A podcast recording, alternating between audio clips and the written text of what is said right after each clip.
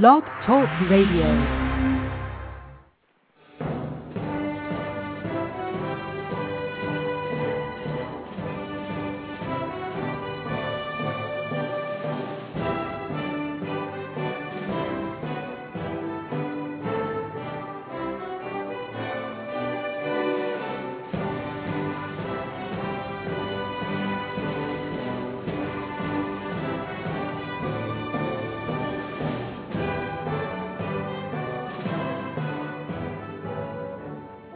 Noite, meus amigos. Estamos aqui de volta. Vou começar aqui dando alguns avisos. O primeiro é que na próxima quarta-feira, dia 19, às 19 horas, haverá ali na E Realizações, na Rua França Pinto 498, o lançamento do livro do filósofo brasileiro Mário Ferreira dos Santos, o livro Tratado de Simbólica. E o lançamento será precedido de duas palestras, uma minha às eh, 8 horas, 20 horas, e outra do Luiz Mauro de San Martino às 20 e 30 horas.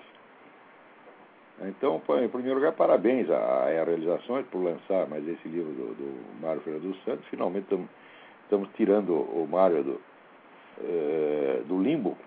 Eu considero que esse, esse, essa ocultação do ocultação, o esquecimento do Mário Ferreira dos Santos é o maior sintoma de, de, da estupidez, da inépcia brasileira.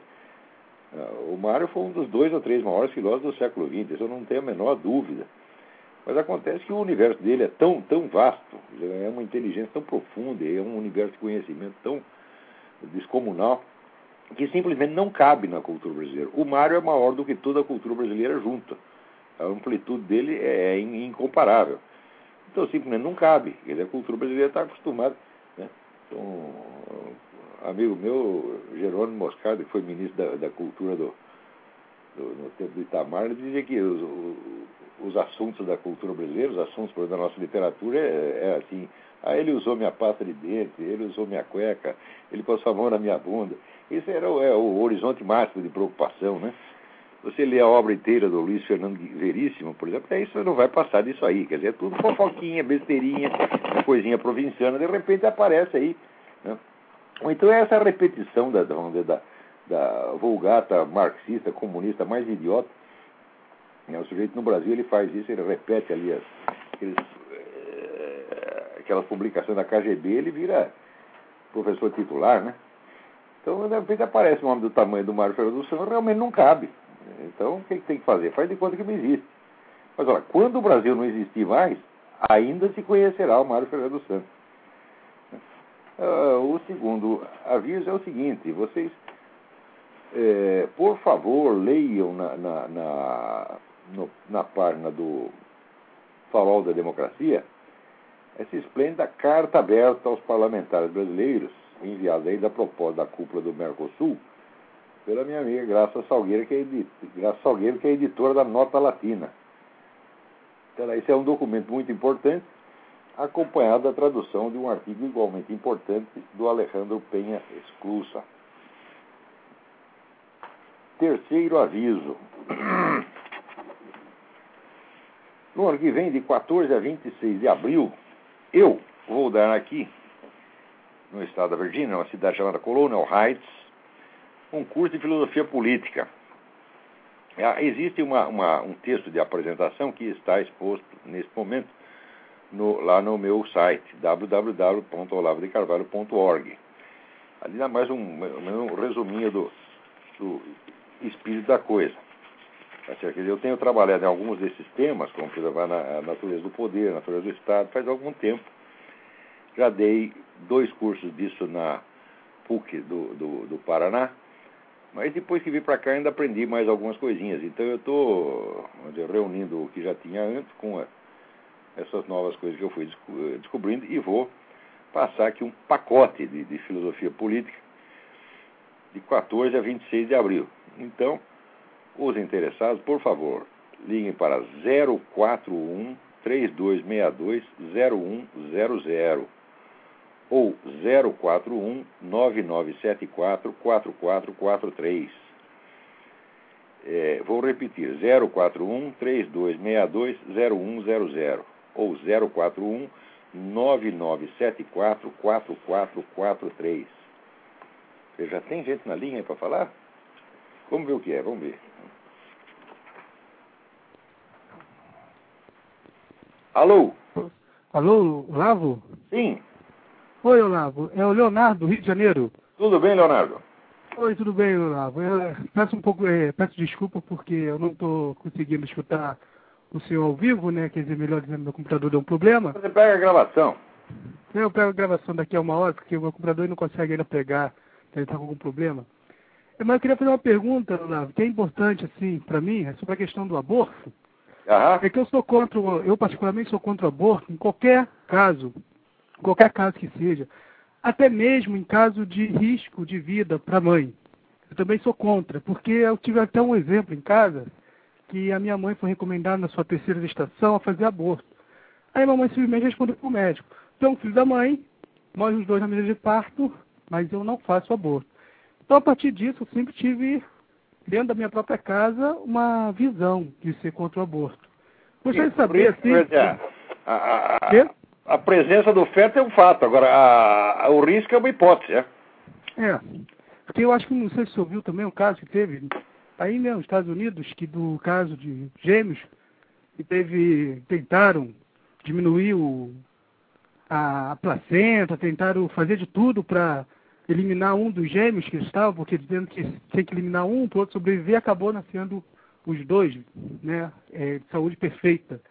Entendeu? Então eu sempre tive assim, porque uma vez eu estava no, no seu no, é, no seu Orkut, né, que é feito em sua homenagem, e tinha pessoas lá querendo, discutindo e sendo a favor do aborto no caso de risco de vida da mãe. Eu sou praticamente contra qualquer tipo de aborto. É isso que eu queria deixar, né, porque eu, uma resposta clara assim do senhor, porque hoje eu comprei a sua quinta edição, consegui achar no sebo a sua quinta edição do Bisseu Coletivo, e mais eu fiquei feliz desse assunto, porque eu acho que é um assunto de extrema importância no Brasil, tem que ser discutida para não passar essa lei absurda que querem colocar, querem fazer que nós brasileiros engolimos essa lei que não dá para engolir. Sim, olha, no caso, no caso de risco de vida para a mãe, eu não tenho opinião nenhuma. Eu prefiro não me pronunciar sobre isso, porque eu não cheguei a uma conclusão ainda.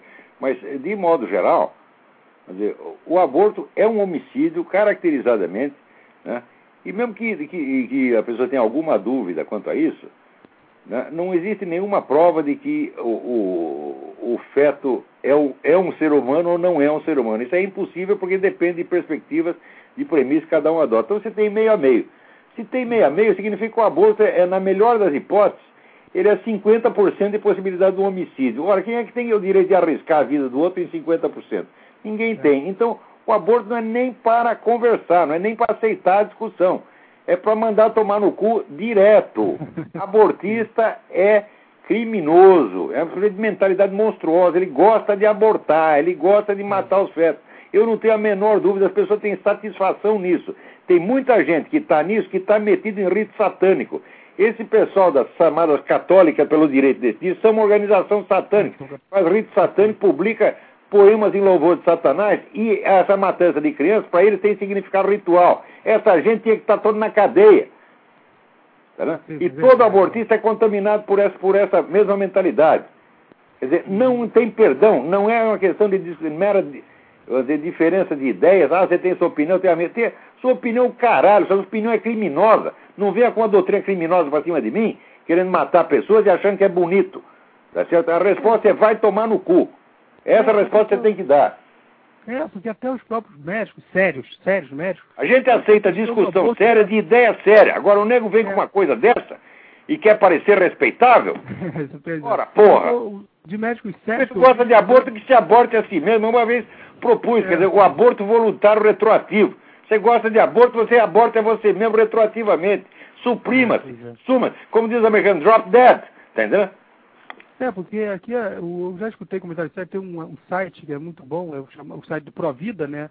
O pessoal colocou aí os médicos falando que até o caso de aborto terapêutico, que eles chamam, que, que é um termo pejorativo, é raríssimo, raríssimo. É raríssimo, é raríssimo. O médico não pode é salvar tanta esse vida. charlata desse ministro temporão aí, fica dizendo que tem uma epidemia de mulheres morrendo por causa de aborto ilegal. Tem nada, tem 7, 8 por ano, porra. Não, é que ele fala assim, é raro o médico hoje em dia ficar de braços cruzados perante o aborto. Antigamente, é, alguns anos atrás, a gente, o médico ficava de braços cruzados, mas não fazia o aborto. Tinha uma questão ética de não fazer.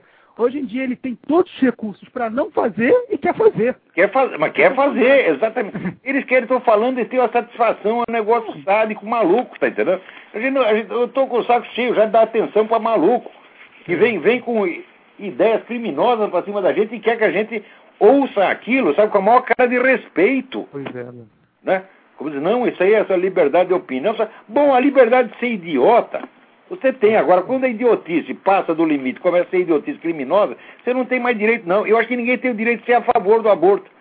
Eu acho que ninguém pode pregar uma ideia dessa. Isso é a mesma coisa que pregar nazismo, pregar genocídio, né? É, é, pregar eutanásia, pregar pedofilia. É a mesmíssima coisa. Tem que calar a boca e mandar né? tomar no cu.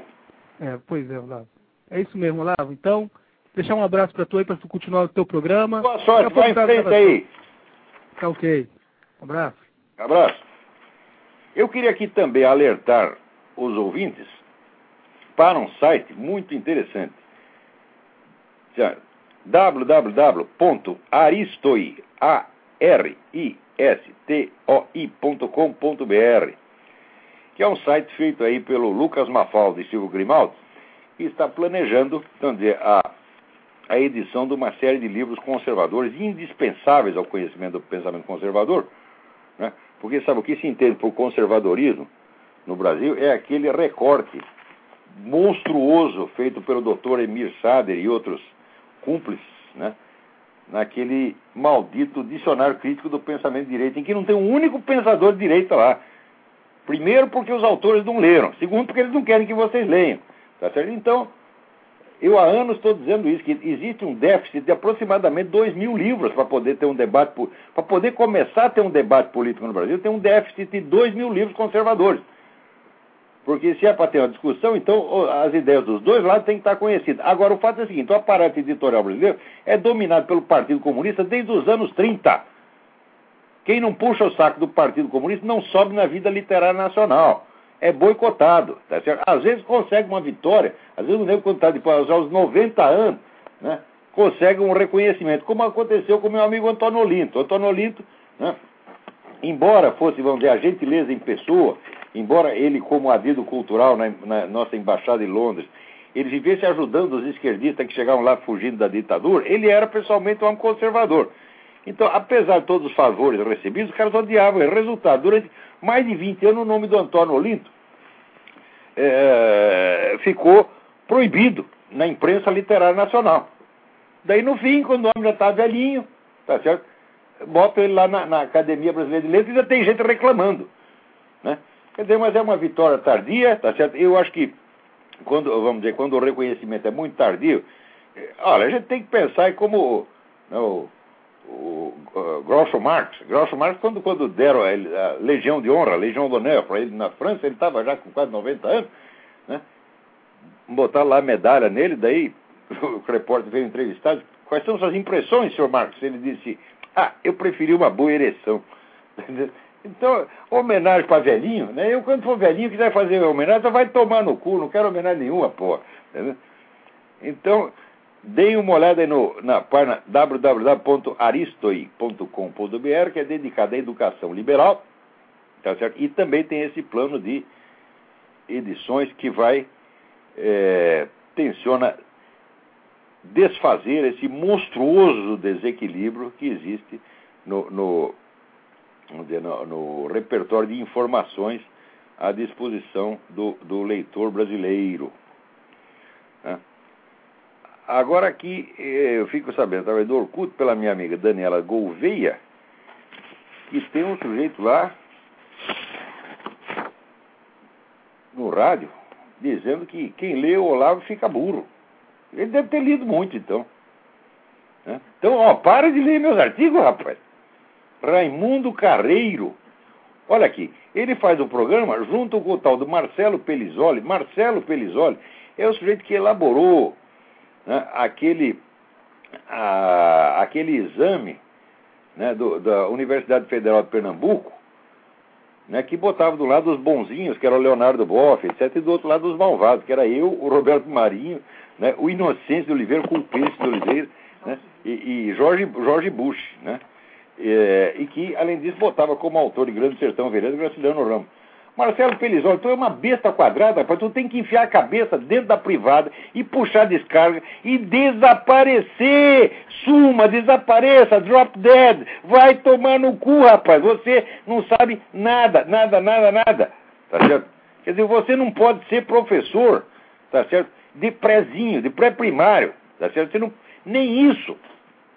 Você não tem capacidade para nada. O que quer que você pense a respeito do que quer que seja é um peido. Não, é isso. Isso é um desrespeito para com os peidos. Tá certo? Cala a boca, burro. Agora está aqui. Na Folha tem uma notícia. País perde cada vez mais cérebros para o exterior. Agora, está aqui. Olha, quando você dá uma notícia de que as pessoas inteligentes estão indo embora, em geral, a notícia e as discussões a respeito é ela própria um sintoma da perda de inteligência. Por quê?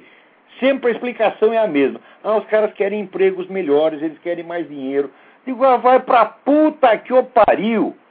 O que, que é isso? Qualquer pessoa dedicada a profissões tá certo, de alto nível intelectual está mais interessado na sua realização intelectual do que em dinheiro.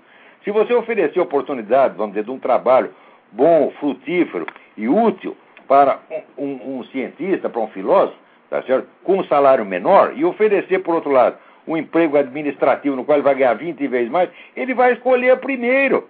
Todo mundo sabe que é assim. Tá o pessoal não, ninguém passa a vida estudando para ganhar dinheiro, porque ninguém é idiota, porra. Porque se o sujeito quer ganhar dinheiro, ele vai ter que fazer outra coisa, ele não vai se dedicar à ciência, meu Deus do céu. Então, esse diagnóstico já é assim, é a mentalidade dinheirista do brasileiro, é ela que está empurrando as pessoas para fora, tá certo? O Brasil não tem é ambiente intelectual para essas pessoas. Note bem, eu estou com 60 aninhos. Eu vou contar uma coisa para vocês. Eu, do ambiente brasileiro, desde a minha infância até hoje, eu não recebi o mais mínimo estímulo intelectual. Só recebi estímulo para parar de estudar. Mas era uma coisa terrível desde a infância. Quer dizer, existe um preconceito contra a pessoa de estudo, existe um preconceito contra o conhecimento. As pessoas riem na sua cara, querem te humilhar. Tá certo? Tem gente que fica inibido. Eu, graças a Deus, sempre fui um cara de pau. Então eu já mando tomar no cu logo, tá entendendo? Agora, eu vejo que as pessoas mais sensíveis, tá certo? Mais, mais tímidas, né? Elas acabavam ficando complexadas por causa disso. Eu não, eu, se o sujeito quer me deixar complexado, eu vou deixar ele complexado, tá entendendo? Eu não quero nem saber, pega a sua opinião a meu respeito e enfia no cu, você tá entendendo? Ora, eu sou mais eu, eu, eu meu lema, eu, faz muito tempo eu adotei o lema do Dom Quixote. E eu sei quem sou, eu sei quem eu sou. Então você não adianta você querer me atribuir defeito que eu não tenho e me puxar saco por qualidade que eu também não tenho. Eu sei exatamente o, o que, que eu sou, o que, que eu estou fazendo aqui, qual é a minha capacidade e qual é meus limites. Tá certo? Então, esses caras, vamos dizer que isso que é, que é o brasileiro adora deixar o outro complexado. Tá certo? Agora, em mim essa coisa não pega. Pegar quando eu era moleque, quando eu era burro, quando eu era adolescente. Todo adolescente é um cretino. Né? Então, logo eu cheguei a idade madura, eu falei, vamos parar com essa porra, tá entendendo? Agora, é isto que faz as pessoas inteligentes ir embora do Brasil. É essa falta de ambiente. Se houvesse amor ou conhecimento, se houvesse seriedade nesse país, as pessoas consentiriam em ganhar menos. Por quê? Porque elas não apenas amam o trabalho que estão fazendo, mas elas amam o seu país, elas querem ajudar o país. Acontece o seguinte, se o país só cospe em cima de quem quer ajudá-lo, o que, que a gente tem que fazer, porra? Tem que ir embora mesmo. Tá certo? Ora, eu, eu não estou aqui nos Estados Unidos para ganhar mais. Na verdade, estou até ganhando menos do que ganhava no Brasil. Mas a gente vem aqui em busca de um ambiente intelectual mais respirável. Então. Ai, ai, ai, ai. Bom, vamos lá. Agora tem aqui o João Cláudio me pergunta, ele faz duas perguntas, duas perguntas muito interessantes. A primeira, qual relação você vê entre o desejo mimético de René Girard e o orgulho na concepção cristã? não aquele orgulho do senso comum, mas aquele que é considerado como origem do pecado. Olha, João Cláudio, durante o tempo eu achei que tinha alguma coisa que ver, mas depois eu observei o seguinte, que existe desejo mimético entre os animais. Eu sempre gostei de cachorro, sempre tive cachorro e testei. Quer dizer, um cachorro, você oferece um negócio para ele, daí ele não quer. Daí oferece para outro cachorro, ele imediatamente passa a querer, tá? Então eu falei, porra, isso aí é o desejo mimético do René Girard. Então, quer dizer, o desejo mimético tem uma origem animal, alguma origem animal, e eu acho que isso aí deveria ser estudado melhor, tá?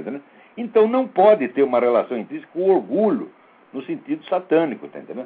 Me parece que é uma coisa que vem da natureza, tá certo? E que é mais é, ligada, vamos dizer, à, à, burrice e uma espécie de, vamos dizer, de identidade nebulosa que o nego tem. Quer dizer, ele não sabe direito o que é ele e o que é o outro. Quer dizer, há, há uma, uma, baixa individualização. É, é apenas uma hipótese, eu não estudei o assunto com. com não, não, pensei nesse assunto com a atenção que ainda merece, não tive tempo para pensar nisso. Mas eu acho que aqueles que são né, estudiosos do René Girard, eu não me considero um estudioso do René Girard, apenas um admirador. Eu li todo o livro do René Girard, conversei com ele, fiz entrevista com ele, participei da mesa redonda junto com ele, tenho a maior admiração por ele, mas não me considero um estudioso, um especialista em Girard. Aqueles que são, então, vejam isso, observem esse fenômeno do desejo mimético entre os animais e vejam no que, que isso pode alterar as concepções do, do René Girard, porque parece que o Girard considera o desejo mimético como uma coisa especificamente humana. Eu digo, e aqui tem uma prova experimental de que não é. Tá certo? A não ser que esses cachorros sejam pessoas. Né? Talvez seja o, o doutor Emir Sade sob outra forma. Eu não, eu não, não reconheci. Mas a mim me pareciam que eram apenas os meus cachorros. Agora, segunda pergunta aqui do João Cláudio onde encontro referências da literatura enorme que dá indícios de, e provas de fraude intelectual de Marx. Aqui você se refere no debate com a Laura Café. É... Então, está aqui, ele cita a minha frase. Os indícios, as provas da fraude intelectual de Marx são vastíssimas, é uma literatura enorme. Infelizmente, essa literatura no Brasil é desconhecida, porque o ensino universitário aqui é nessa base. Isso é redoma, quer dizer, você fica fechado dentro de uma redoma e e, e só não pode saber nada do mundo exterior. Daí prossegue aqui o João Cláudio. Estou muito interessado nela porque estudo em uma universidade pública, a Unicamp. A Unicamp é a, a, a universidade desse seu Quartim de Moraes, aquele palhaço vigarista. Vigarista, tá ouvindo bem o Quartim de Moraes? Vigarista, mentiroso do caralho que sai se alardeando que foi condenado por um crime, e daí quando a gente acusa ele do mesmo crime, gente diz, ele diz que a gente é caluniador. Ora, vai pra merda. Né? Como é que um sujeito desse, esse cara não tem moral, você está entendendo? Precisa ser instrutor de futebol e é professor de ciência política lá na Unicamp, é, parece que é chefe de departamento. Isso é uma vergonha, porra. O cara, ele desde que ele existe, ele só trabalha para o Partido Comunista, ele só faz propaganda comunista. Ele nunca leu nada fora disso. Não tem nem cultura. Quartinho, tu não tem capacidade, tá certo? Agora, daí ele diz, não, não fui condenado por aquele crime, fui condenado por outro. Por quê? Porque foi a organização dele que matou lá o capitão Cheddar e ele, embora seja dirigente, né, da, da da organização, ele disse: Não, não fui condenado por isso, fui condenado por outra coisa. Ora, porra, mas foi você que ficou se gabando disso. Já foi, aquela, aquele, aquela ação me rendeu dois anos de condenação, daí eu repito isso e ele me acusa de caluniador. Caluniador é a puta que eu pariu, seu vagabundo. Bom, mas isso é só para você, estou falando isso só para ter uma ideia do nível tá certo? do que se chama professor universitário no Brasil hoje.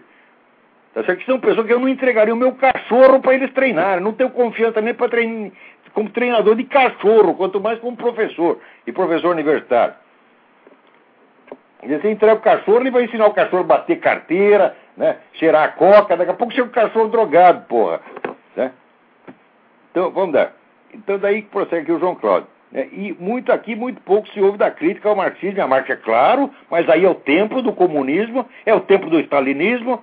O chefe daí da, da, da filosofia política não é esse Quartinho de Moraes, que é um homem que puxa o saco de Stalin, ele gosta de Stalin, porra.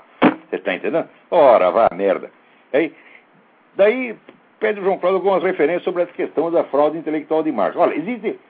Fraude intelectual é um modo de dizer, porque uma coisa é Quando a gente fala fraude intelectual, é quando é, vamos dizer, uma fraude na concepção. Né? Isso não quer dizer um erro de concepção. Uma coisa é erro, outra coisa é fraude. A fraude é quando você vê que o sujeito falseia propositadamente os conceitos que ele está usando para chegar a um resultado predeterminado. Isso ele faz. Agora, existe outra coisa que é a fraude material. E Marx faz as duas. Então, vamos lá. Com relação à fraude intelectual, sugiro que você leia o capítulo correspondente a Marx na History of Political Ideas de Eric Wegener. Tá certo?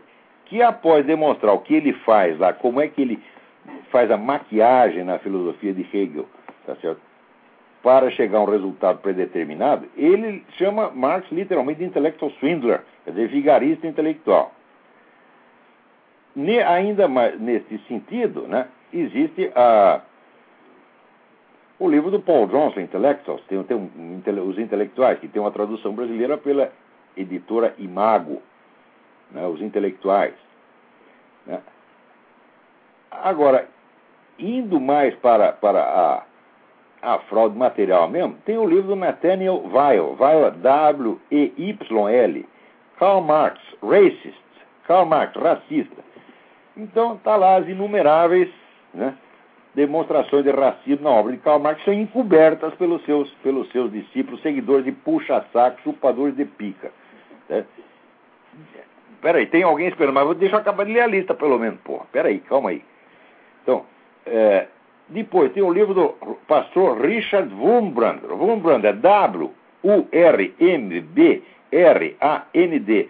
O livro chama-se Marx and Satan, Marx e Satã. Existe uma tradução, pelo menos parcial disto, pela, pelo, pela entidade chamada Voz dos Mártires, aí em Paraná, no Brasil. Mas se você botar no, ali no, no, no site www.bookfinder.com, bota lá Richard Wurmbrand, Marx and Satan, você vai achar.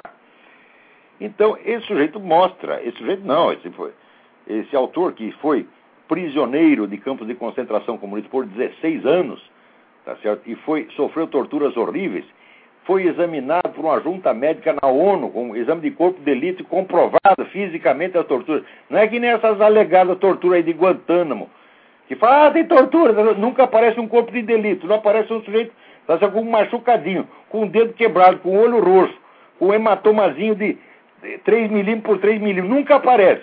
Agora, o Richard Wurmbrand foi feito exame de corpo de delito por uma comissão na ONU, diante de representantes de todos os países, e foi comprovado que o sujeito sofreu torturas medonhas durante longo tempo. E ele, quando saiu de, da, da, da, prisão, ele quis saber por que, que na prisão os, os guardas comunistas, policiais comunistas, insistiam menos na propaganda anticapitalista do que na propaganda antirreligiosa. Eu falei, esse cara parece ter uma obsessão. E ele foi investigar isso aí. Então, em primeiro lugar, ele descobriu que dos manuscritos de Karl Marx guardados no famoso Instituto Marx-Lenin de Moscou, só um terço tinha sido publicado. Quer dizer, tem dois terços da obra de Marx que estão enterrados ainda. Né? Já, é, já é um mistério. E segundo, ele começou a, rever a correspondência juvenil de Karl Marx e descobriu que Karl Marx pertencia a uma seita satânica. Isso é um dado de juventude, tá certo? que já foi ocultado por todos os biógrafos de Marx. Mas acontece o seguinte: já tinha outra informação, já Karl, sobre Karl Marx adulto, já aos 50 anos, dado pela empregada dele, de que ele fazia uns, ritos muito, uns rituais muito esquisitos na casa dele, que no, pela descrição não era rito judaico, não era rito cristão, não era rito muçulmano, era um outro treco esquisito. Tá? Então, está aí, quer dizer, a biografia de Karl Marx é outra fraude. Também existe um livro importantíssimo, Leslie R. Page, Page, P-A-G-E, Karl Marx and the Critical Examination of His Works, onde ele vai examinar exatamente as falsificações de dados feitas por Karl Marx, tá certo? Sobretudo a partir dos Blue Books, que eram os relatórios anuais do parlamento inglês a respeito da economia britânica.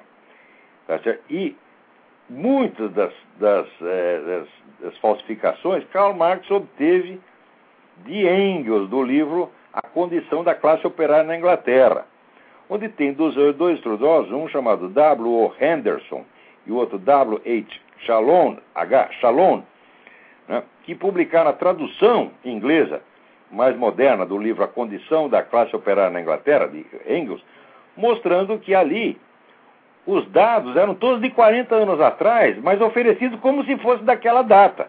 Então, quer dizer, a condição da classe operária na Inglaterra estava melhorando e o Engels maquiou tudo para que parecesse estar piorando.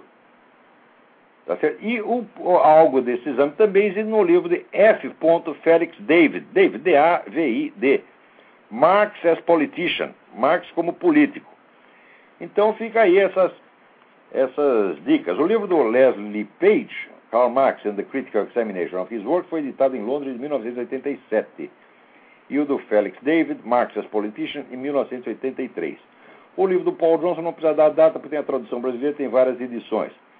Né? History of Political Ideas, do Eric Wegener, foi editado pela Universidade do Missouri, dentro da coleção da Collected Works, de Eric Wegener, que é uma coleção que todo mundo devia ter em casa. Né? É um livro, olha, isso aqui, isso aqui é um fenômeno. Porque é, exatamente ele é o anti-Marx, no sentido de que é, é, o Wegener é um absurdo de, de probidade intelectual. Ele começou a escrever esse History of Political Ideas depois de ter escrito oito volumes, ele achou que o projeto tinha dado errado. Falou, não, isso aqui negócio não está bom, porque o conceito de ideia política é meio, meio embrulhado, não é assim. Tem que fazer outra coisa. Parou tudo, começou tudo de novo, outro projeto completamente diferente. Quer dizer, a mesma ideia, mas noutra clave, que veio se chamar Order and History. Quer dizer, a gente tem aquele trabalheira miserável, depois jogou, deixou tudo na gaveta, nunca publicou. Foi publicado agora depois de morto. E é uma, é uma obra-prima, quer dizer, aquilo que o, o professor jogou na gaveta era uma obra-prima. Né? Então, eu acho que com essas dicas aqui, João Cláudio, você se vira. Né? Agora, quem é que está aí na linha? Alô? Alô? Alô? Sim. É Olavo? Sim, ele mesmo. Tudo bom, Olavo? Tudo bem, quem está falando aí? É, Edna, eu sou uma paranaense paulista, é assim que eu digo. Eu não entendi o seu primeiro nome, por favor. Edna. Edna, tudo Isso, bem, Edna? Tudo. Olavo, primeiro, parabéns pela tua postura, por ser essa pessoa linda, combatente da esquerda, tanto quanto nós aqui no Brasil. Obrigado. Ou melhor, uma parte bem pequena. Obrigado. Você Olavo, eu queria lhe fazer uma pergunta, talvez eu fuja um pouquinho daquilo que tu está explanando. Eu queria que você me dissesse o que, que você está achando do PT em conclamar agora esse plebiscito. Ricardo Berzoini foi eleito hoje novamente, tu está sabendo.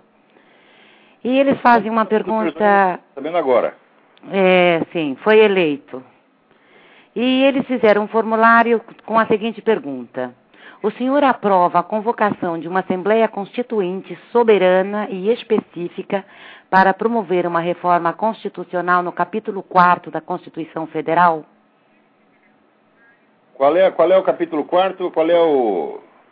Capítulo 4 da Constituição é aquele capítulo que diz assim: tem o parágrafo 5 que diz: o presidente da República, os governadores de estados e do Distrito Federal, os prefeitos e quem os houver sucedido ou substituído no curso dos mandatos poderão ser reeleitos para um único período subsequente. Ah, já estão querendo esticar, manter o, o Lula lá eternamente. Exatamente. O Lula lá eterno. Então eu gostaria que você me dissesse o que você acha disso. Há a possibilidade acho, disso passar? Eu acho que o Lula deve ficar lá eternamente. eu já acho. Desgraça pouco é bobagem. Pelo amor de Deus, Olavo, não deu uma letra. Pronto, acabou. Você está brincando. Você está brincando. É. Ele quer ficar lá eternamente. Ele... Só que é o seguinte, ele é mais esperto que o Hugo Chaves. O Hugo Chaves faz essas coisas assim, espetaculosas, ofende as pessoas. Tá? E o Lula vai devagarzinho, devagarzinho, vai enganando todo mundo. E ele vai ficar lá um tempão. Peraí, mas até quando? Eles vão rasgar a Constituição? Mas já rasga que tempo? Eles não estão nem ligando para esse negócio, pô. O PT já está acima do Estado brasileiro, está acima das instituições, ele faz o que ele quiser. Foi feito para isso. Vocês estudem o negócio do Antônio Gramsci e você vê que a, a, técnica é exatamente essa. Sim, sim. De engolir o Estado. Agora, tem uma diferença fundamental entre o que eles fazem e o que o, o, o Chaves faz. Porque o Chaves vai de pé na cara. Agora, eles, eles leram o Gramsci, estudaram direitinho. O Gramsci diz que as ações que vão transformar a sociedade do capitalismo para o socialismo não devem ser empreendidas diretamente pelo Estado, deve ser indireto. Então Sim. você funda ONGs, você funda movimentos sociais, você funda toda é, esses instrumentos indiretos e age através deles. Então ninguém percebe que aquilo é a ação do partido. É exatamente o que estão fazendo no Brasil. Então é por isso que o Hugo Chávez quebra a cara na Venezuela, mas o Lula tá, tá indo ótimo, todo mundo adora o que ele faz. Quando aparecem essas coisas de, de, de corrupção, dá a impressão que todo mundo roubou e o Lula estava inocentinho lá no meio. Fizeram até a piada do, do, do né, da, da, a professora perguntou lá na aula quem foi o filósofo grego que só disse eu só sei que nada sei.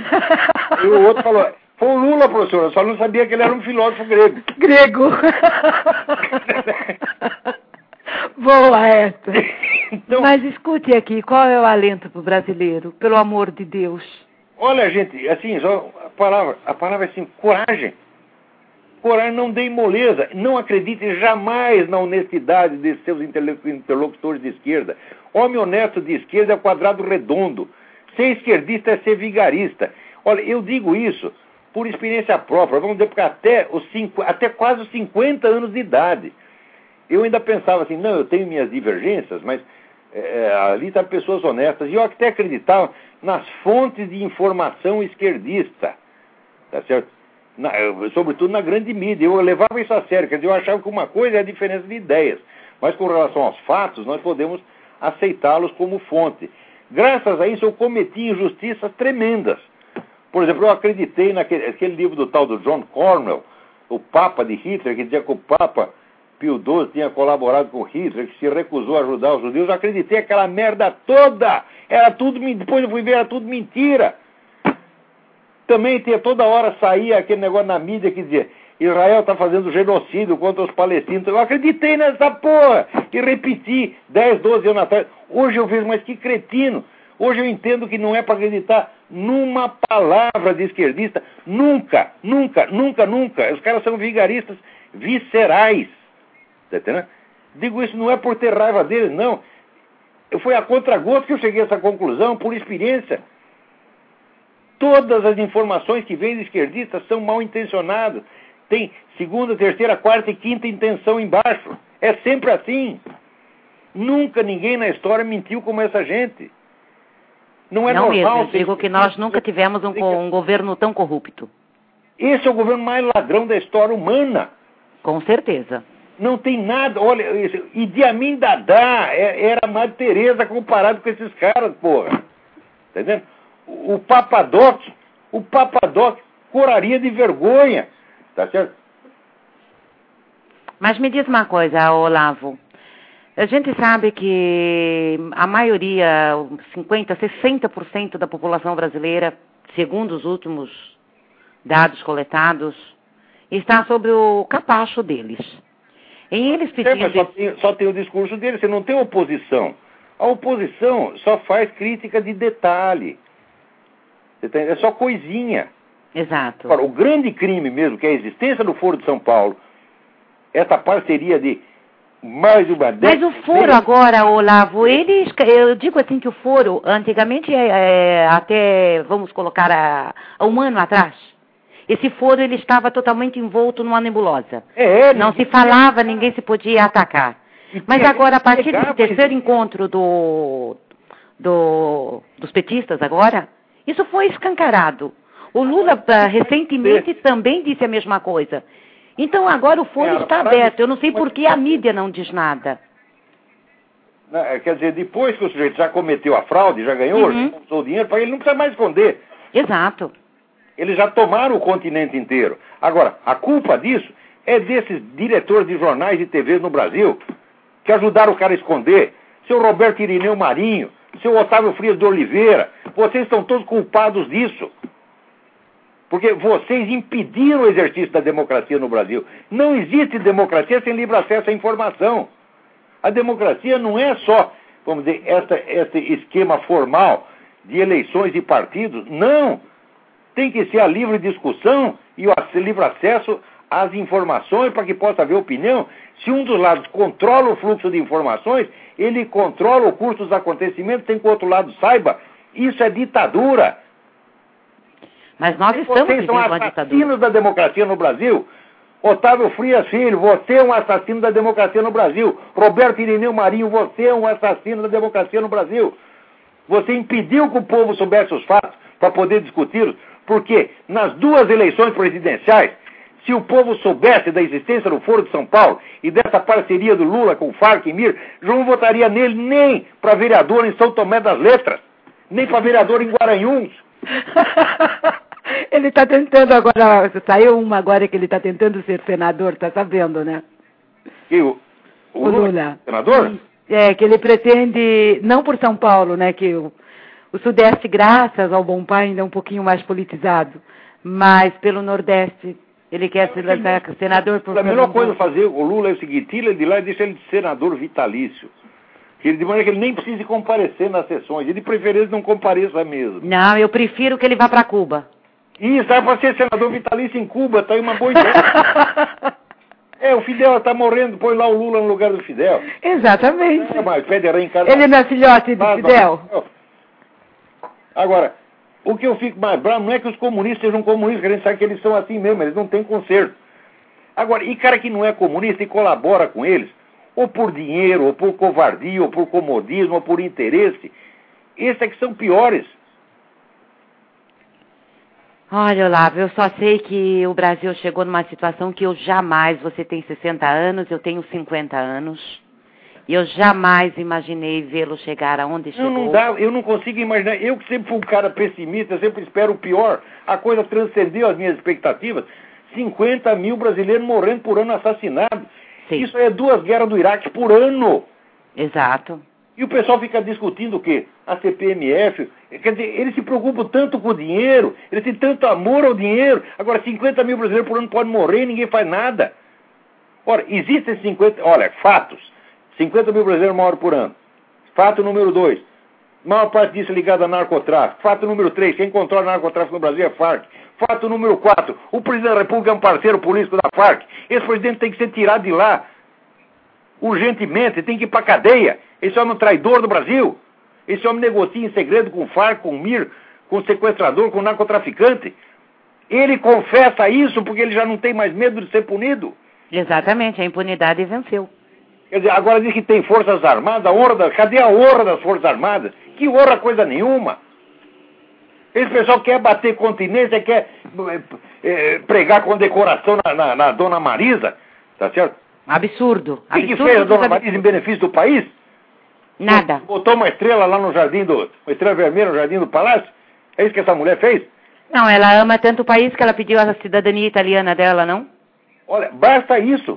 Basta Acabou. isso pra você ver. Isso já é, uma, é cuspir na cara do país.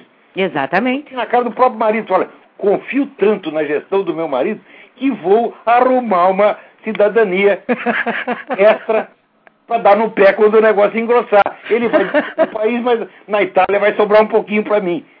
Você sabe que isso me deu um lenitivo quando ela pediu. Falei, quem sabe elas já estão devendo alguma coisa e nós nos livramos deles. Pois é, vai embora para a Itália logo. Com certeza. Ressuscita Gramsci por lá, por Pois favor. é. Na Itália ninguém mais liga para Gramsci, liga para Gramsci, né? O Partido Comunista Italiano já mudou de nome. É Partido da Esquerda Democrática, qualquer Então procure onde está o túmulo dele e se enterre por lá. Pois é. Olha, Olavo, adorei falar contigo.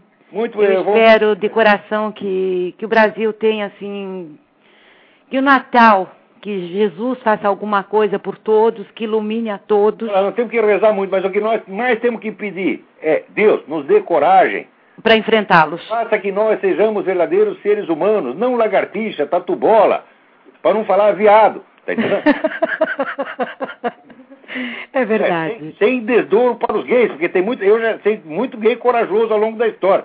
Mas existe a viadagem moral, tá, que é muito pior do que a viadagem anal, você está entendendo? É verdade. Esse aqui é o problema da viadagem cerebral. É verdade. É porque o viado é o que ele dá o rabo dele. Agora, esses caras dão o dos outros, dão o nosso, pô. Dá o nosso. É verdade. É verdade. Olha, querido, tudo de bom para você. Obrigado pela sua participação. Que você persiga tudo aquilo que você tem feito até agora, que continue assim. Torcendo pelo Brasil de fora, claro, e nós aqui estamos na, na melhor das Essa luta aí para ver se pelo menos é, Deus perdoa meus pecados, entendeu? Faço... Olha, eu vou fazer tudo o possível. Quando não der mais, eu digo Quero assim. Um, pretexto. Eu vou fazer como você, eu vou embora. Eu quero arrumar um pretexto para Jesus Cristo dizer alguma coisa a meu favor no vídeo final, né? Mas nós temos Jesus no coração. Isso eles não nos tiram. Ah, não tira, de jeito nenhum. Pode ter certeza. Beijo grande, meu amigo. Pra você também. Tchau, tchau.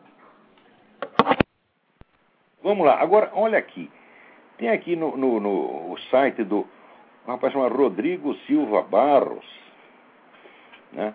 Ele, ele resume aqui uma notícia que saiu do World Net Daily. É, ele diz aqui os ataques de Matthew Murray, 24 anos, a organização Youth with, with a Mission, que é a igreja New Life, na última semana em Colorado, indicam que a hostilidade entre cristãos nos Estados Unidos atingiu um novo patamar. Murray, antes dos ataques, aparentemente deixou mensagem em um fórum da internet, segundo o National Terror Alert. Ele dizia que, entre outras coisas, que odiava os cristãos e culpava, culpava por, os culpava por todo o mal do mundo. Né? É, e, e aí vai. Olha, isso aí é a décima vez que acontece ataque à igreja cristã por parte de pessoa que expressamente diz que faz isso por ódio anticristão, e isso aqui nos Estados Unidos não é considerado crime de ódio. Agora, se um sujeito mata um homossexual para roubar, sem nem saber que o negócio é homossexual, de imediatamente isso é hate crime. Tá certo? Então, já dão a ideia de que é um, um genocídio homossexual. Agora, os cristãos estão apanhando pra caramba, toda hora levam um tiro, né? E os caras vêm ainda fazem um discurso anticristão, dizem, não, vamos matar cristão mesmo, tem, ainda diz tem que matar todos, tá certo? E culpa por todos os males do mundo, ainda sai livro pra caramba dizendo isso aí. A, a, igreja cristã é culpada de todos os males do mundo. Não está esse, esse vagabundo, esse Christopher Hitchens, Richard Dawkins, esse Sam Harris, Daniel Dennett. Daniel Dennett e Hitchens levaram uma surra do Dinas de Souza nos debates. Vocês procurem aí, tem no YouTube. Nossa Senhora, o Dinas de Souza é um sujeito assim, ele é pequenininho, né? é, é um homem verde, porque é indiano, né? Então é uma pessoa que não, vamos dizer, fisicamente ele não, não atrai atenção, ele parece uma, né? Parece um, parece um brasileirinho, né? E chega lá e pega aqueles camaradas solenes, o Hitchens é um inglês todo solene, tá? o Daniel Dennett é um, é um gordão enorme, parece Papai Noel. E chega aquele baixinho lá, estraçalha com os fulanos, é uma delícia você ver. ver, ver. Até ele, ele trata os camaradas com muita educação que não merecem. Né? É, agora, aqui também estão votando aqui uma lei de que se você der umas palmadas na bunda do seu filho, você vai para cadeia. Já tem essa lei no Brasil.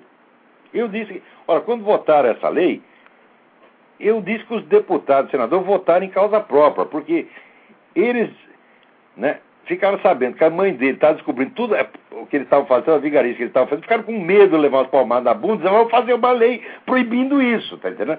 E fizeram e proibiram, então agora não pode mais dar, né? Já que não pode dar palmada na bunda das crianças, dá na dos deputados, tá entendendo? Então, olha, no, no, no, meu filho não posso, mas na sua bunda eu posso. Agora, que coisa. Você vê que esse pessoal não tem vergonha mesmo. Os comunistas sempre foram né, especialista em inventar entidades de fachada com aqueles nomes comoventes, eram nomes tão humanitários que você só de ler o nome da entidade você já chorava. Mas inventaram um agora que é insuperável, que chama Comitê de Defesa da Humanidade. Isso quer dizer o seguinte: eu suponho que a Terra terá sido invadida por extraterrestres, então temos que defender a humanidade como um todo contra essa ameaça externa. Né? Porque até hoje a pessoa defende uma parte da humanidade contra outra parte, mas não, esse aqui defende a humanidade. Né? Agora, defende a humanidade contra quem? Quando você vai ver, não é toda a humanidade, não. Né? Aqui, é, o presidente de honra é o Oscar Niemeyer. Veja aqui. Depois tem Cecília Conde. E até o Ledo Ivo entrou, né? Ô, Ledo Ivo, tu não tem vergonha, rapaz. Pô, tu tá com 80 anos. Tu é um excelente escritor, eu tenho maior respeito por você. Você entra nessa putaria comunista. Você acha que você ainda precisa disso? Você já está na academia, você já é uma glória, você não tem mais nada que puxar saco de ninguém, porque não vai me dizer que tu é comunista sinceramente. Claro que não, né? Agora fica puxando o saco, é só para garantir tua posição, mas tu não precisa mais disso. Né? Agora, aqui no meio, né, esse Comitê de Defesa da Humanidade está aqui defendendo Cuba, né? E dizendo que é, o comitê pergunta como Washington fala de direitos humanos, liberdade e dignidade num mundo onde milhões de homens vagam como marginais perdidos em busca de um teto ou de pão para saciar a fome. Sim, só que metade desses homens estão na China, porra! O que, que os Estados, você quer que os Estados Unidos resolva o problema da China? Os Estados Unidos já está botando dinheiro lá que não acaba mais. Os generais chineses enfiam tudo no bolso, some. E o chinês estou passando fome. Olha, leiam o livro do Gui Sorman. Acabou de sair pela E Realizações, O Ano do Galo, Verdade sobre a China. Tá certo? Ele diz coisa aqui que até eu já sabia. Na China tem cinco cidades prosperando, o resto é uma miséria incomparável. Tá? Quer dizer, os Estados Unidos agora são responsáveis pela miséria que esses filhos das putas desses comunistas fizeram na China, porra. Olha, ninguém na história humana conseguiu matar tanta gente de fome quanto o regime comunista. Mais ainda, ninguém matou tantos comunistas quanto os comunistas. Você faz a lista aí de né, quantos comunistas foram mortos por regime de direito, não dá um milésimo do que foi morto por Mao Tse Tung e Stalin, porra. E o próprio Fidel Castro. Agora, aqui o comitê que os Estados Unidos está aqui, presta atenção. Colonizaram, exploraram, invadiram, disseminaram enfermidades, exterminaram nações inteiras. Cato, cite uma. Eu cito várias. A Ucrânia foi destruída totalmente, a cultura ucraniana e a Ucrânia foi destruída totalmente pelo, pelos soviéticos. Né? O Tibete é destruído pelo, pelos chineses, que hoje tem mais soldados chineses do que tibetanos na, na capital. Né? Destrui com impunidade patrimônios históricos. Vai ver o patrimônio histórico do Tibete. Vai ver o que fizeram no Afeganistão.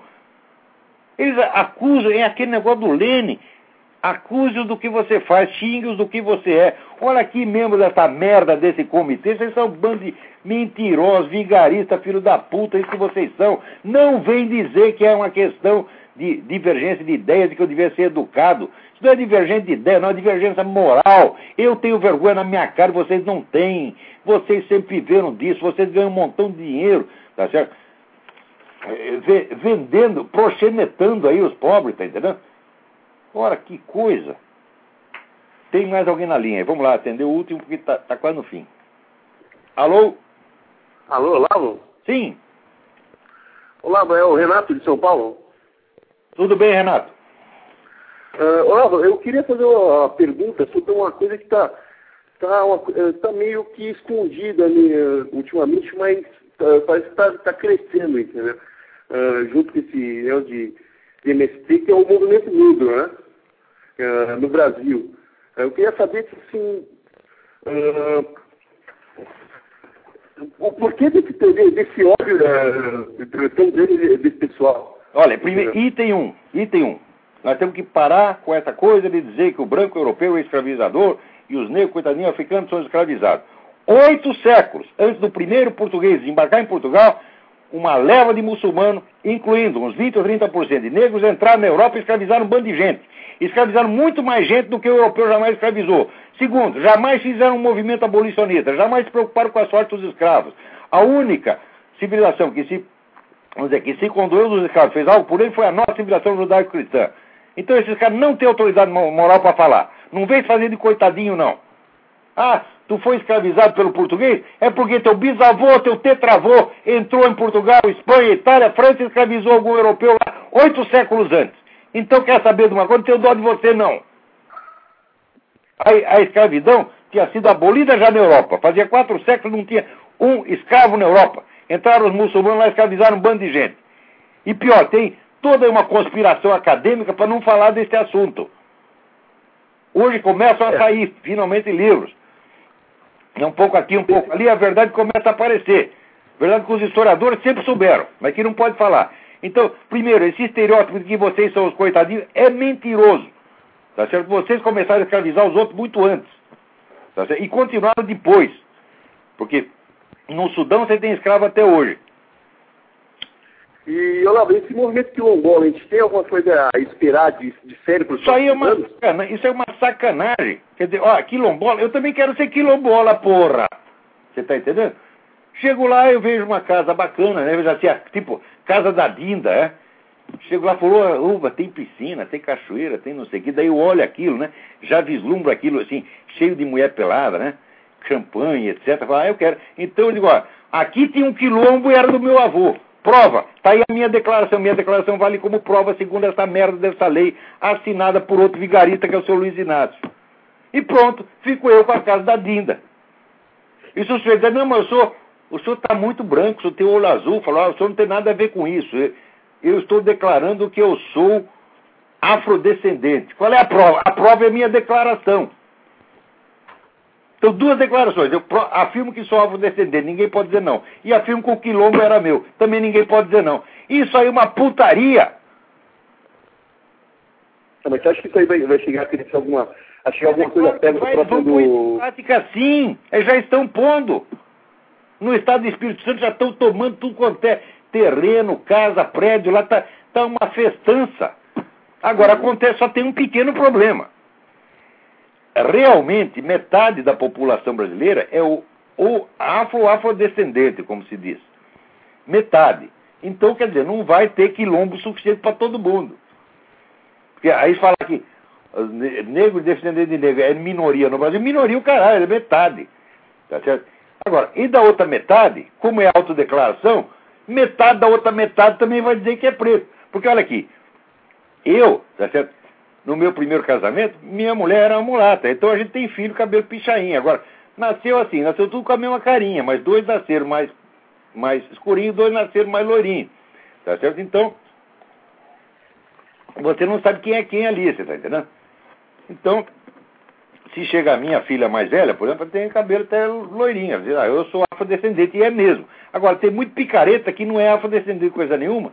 Chega lá e diz quem é, quem é que pode dizer que não.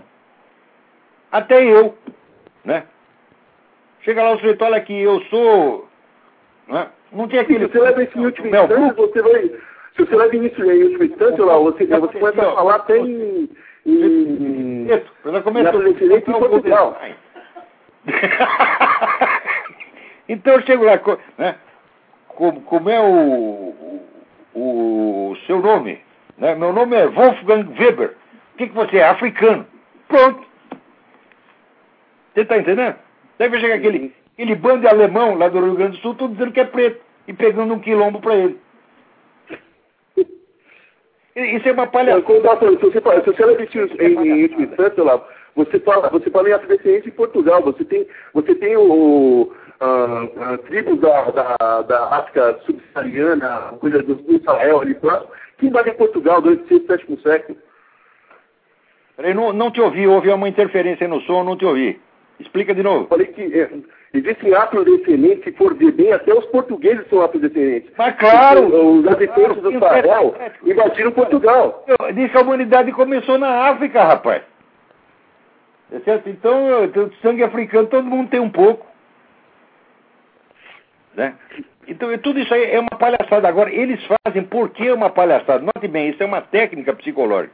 Você faz uma coisa absurda e obriga o sujeito a aceitar o absurdo e ainda tem que fazer cara de respeitabilidade. Você tem que cara que a coisa é séria. Isso desmantela a mente do outro, desmantela a psique, desmantela a inteligência. Ele já faz de propósito, isso aí é engenharia comportamental. Vamos fazer uma lei bem absurda tá certo? E vamos expor aquilo como se fosse uma coisa seríssima. E quem não gostar, a gente manda para cadeia. Tá então, é a técnica da rainha de copas, você está entendendo? É a lei absurda que ela, ela impressiona e ela é obedecida por ser absurda. Tudo isso é de uma malícia, de uma maldade psicológica fora do comum e acaba funcionando também porque as pessoas, as pessoas procuram tirar proveito disso, né? Quem que trouxe de, Uns querem dinheiro ali, careta? Se acovarda. brasileiro, né? Não tem nada. Muito, muito obrigado pela... Obrigado eu pela sua participação. E com isso já estamos aqui, né? Tem... É... Olha aqui, só para terminar, aqui saiu uma, uma pesquisa, está no World Net Daily. Né? The Danger of Gun-Free Zones, o perigo das, das áreas livres de armas. Né? Olha, as áreas onde as armas são proibidas é onde é a maior concentração de homicídio em massa que existe. Quer dizer, edifícios oficiais, hospitais, lojas de conveniência, estudo de TV, é, cadeias de restaurantes. Esses lugares são preferidos pelos, pelos é, serial killers e assassinos em massa. Eles vão lá porque eles sabem que não tem ninguém armado lá.